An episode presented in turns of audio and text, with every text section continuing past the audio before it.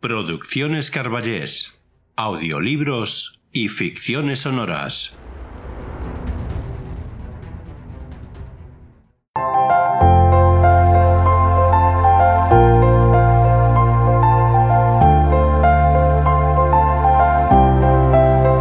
¿Necesitas una voz para tu proyecto literario, emprendimiento u obra audiovisual?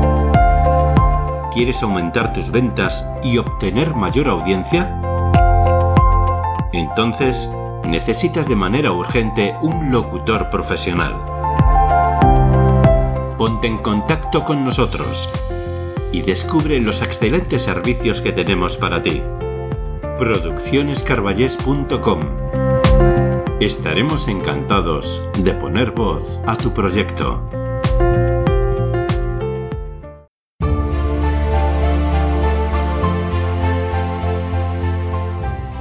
Hace mucho tiempo nació un gran escritor, pero antes que escritor fue lector y devoraba libros y libros de aventuras, de política, de religión, drama, terror.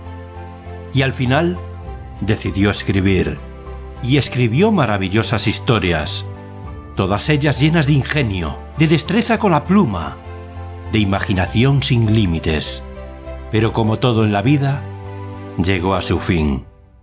Jorge Luis Borges se fue, pero nos dejó un gran legado, el legado de Borges.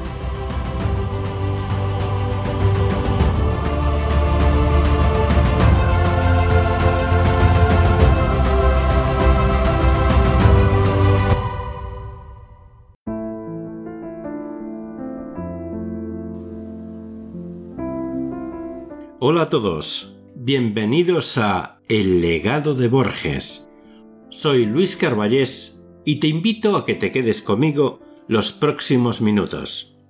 Hoy os voy a hablar de las creepypasta.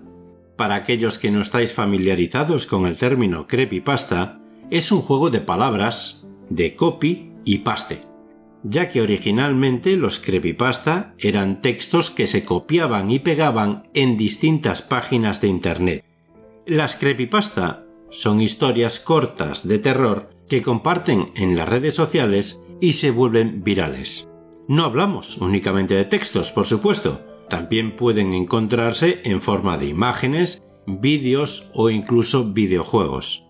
El éxito tan grande y el motivo por el que son tan populares entre los amantes del terror es porque se cree que estas historias están encantadas y por eso generan miedo entre los internautas.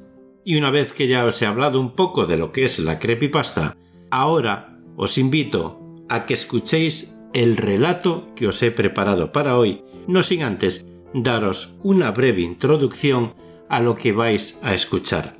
El relato se titula el tren del Averno.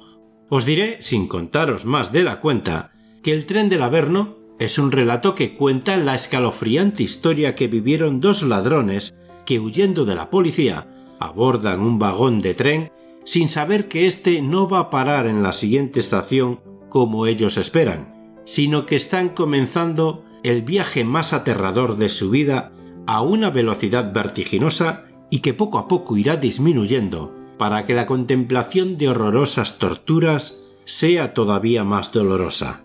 ¿Qué pasará con estos dos prófugos de la justicia que creyeron que escapar de la policía sería tan sencillo? Quédate conmigo para averiguarlo. Quizá después de escuchar El tren del Averno, la próxima vez que tengas que hacer un viaje, prefieras no hacerlo en tren, aunque no tengas cuentas pendientes con la justicia. A continuación, El tren del Averno, hasta el próximo programa.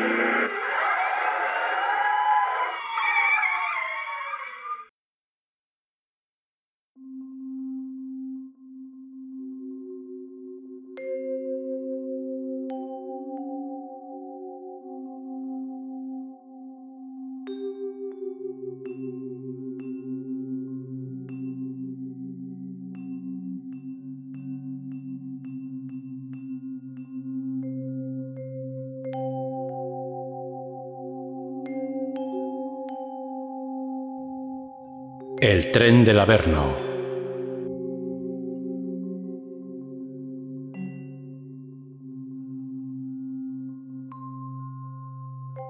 Cuenta la leyenda que dos atracadores fueron cercados por la policía y, en su huida, tuvieron que abandonar su vehículo de fuga y adentrarse en una estación de metro. En su desesperada carrera comenzó un tiroteo en los pasillos de la estación, en el cual un certero disparo de uno de los ladrones impactó directamente en la frente de uno de los policías, matándolo al instante. En mitad de la confusión y mientras el resto de agentes se parapetaban tras unas columnas, la pareja de delincuentes consiguió subirse a un tren mientras escuchaban a su espalda la detonación de más disparos de los policías. Pocos instantes después, la máquina emprendió su marcha, escapando dentro de ella los ladrones.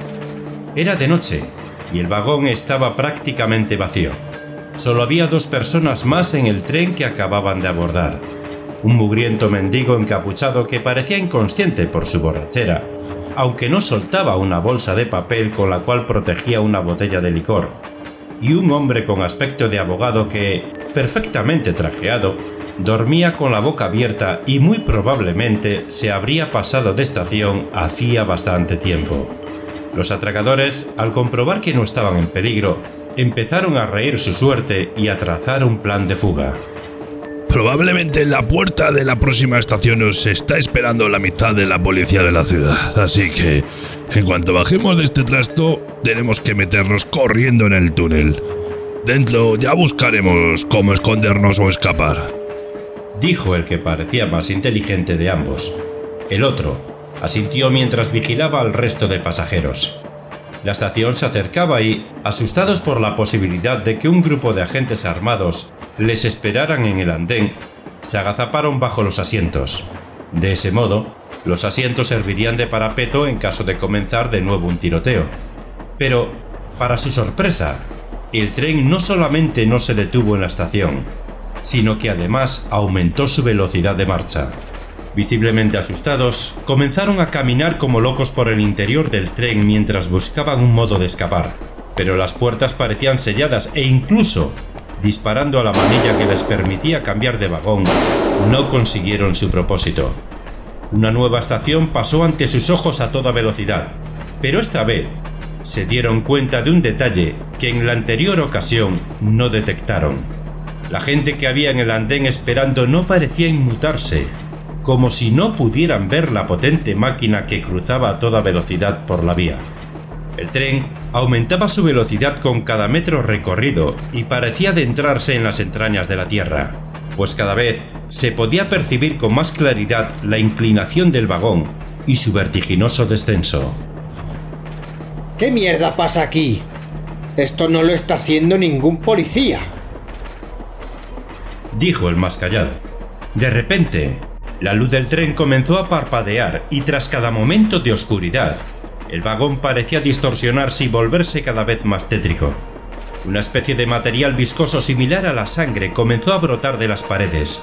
Los asientos que antes parecían nuevos envejecieron de golpe y se mostraban oxidados y con el plástico derretido. Era como si hubieran sido expuestos a altas temperaturas o alguien se hubiera dedicado a quemarlos con una llama aterrorizados e incapaces de articular palabra, vieron como una nueva estación se acercaba. Pero esta vez no encontraron un andén a su paso. En su lugar, había una especie de cámara de tortura en la que despellejaban vivo a un desdichado que gritaba de dolor mientras lloraba sangre. Cámaras se sucedían una por una y la velocidad del tren se había minorado, como para deleitar a sus pasajeros con las más crueles y brutales formas de torturar y causar dolor, que cada vez eran más sádicas y salvajes. De repente el tren se detuvo y el mendigo, que hasta el momento parecía inconsciente a causa de su borrachera, se levantó. Los atragadores se quedaron petrificados al observar bajo su capucha unos brillantes ojos amarillos y un rostro rojo, adornado por una puntiaguda barba. Tú te bajas aquí, estafador. Estos gusanos te devorarán en vida, como tú lo hiciste al lucrarte como un parásito del trabajo y el dinero de los demás para llevar una vida de lujos. Dijo, mientras levantaba con un solo brazo al hombre trajeado y lo lanzaba fuera del vagón. Inmediatamente, un par de sombras que aparecieron del suelo le levantaron y llevaron hasta un foso lleno de gusanos. El estafador comenzó a gritar, mientras los gusanos le atravesaban la piel y comenzaban a devorarle por dentro. Vosotros no tendréis tanta suerte. Vosotros vais mucho más abajo. Dijo el falso mendigo que al que ya fácilmente se podía distinguir como un demonio. Al día siguiente, las crónicas de todos los periódicos anunciaron la muerte de un policía y dos atracadores que fueron abatidos a pocos metros del tren en el que pretendían escapar.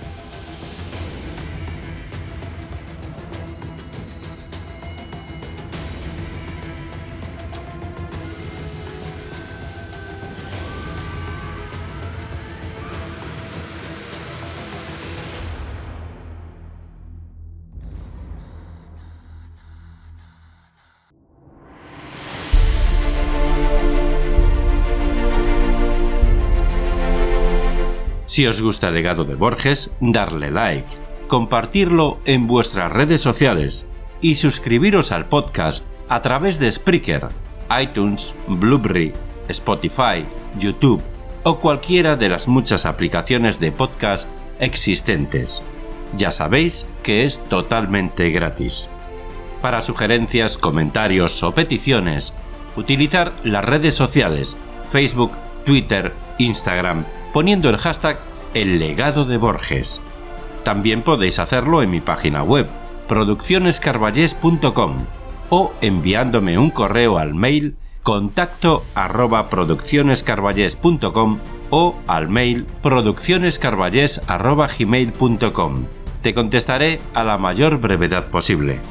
Además, si eres escritor o poeta y quieres que narre un relato o un poema de tu autoría, te insto a que te pongas en contacto conmigo a través de los medios ya mencionados.